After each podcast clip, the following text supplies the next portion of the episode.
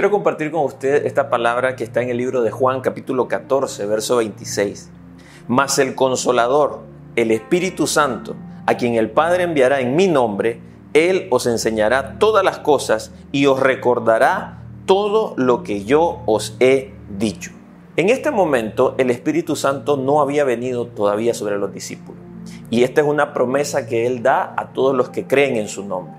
Hoy nosotros tenemos esta gracia de poder entender que la persona del Espíritu Santo vive literalmente dentro de nosotros, si hemos creído en Jesucristo. Y esta palabra toma mucho sentido en momentos difíciles, pero también en momentos donde hay que tomar decisiones, momentos cotidianos, momentos trascendentales.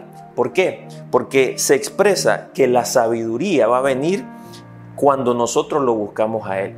La consolación va a venir cuando nosotros recurrimos primeramente a Él.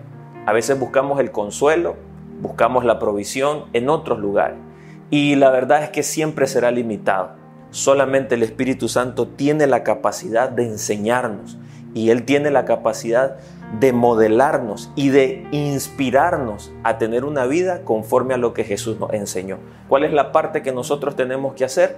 Llenarnos de la palabra de Jesús. Los discípulos constantemente habían escuchado a Jesús enseñar principios del reino, cómo desarrollar una vida de fe.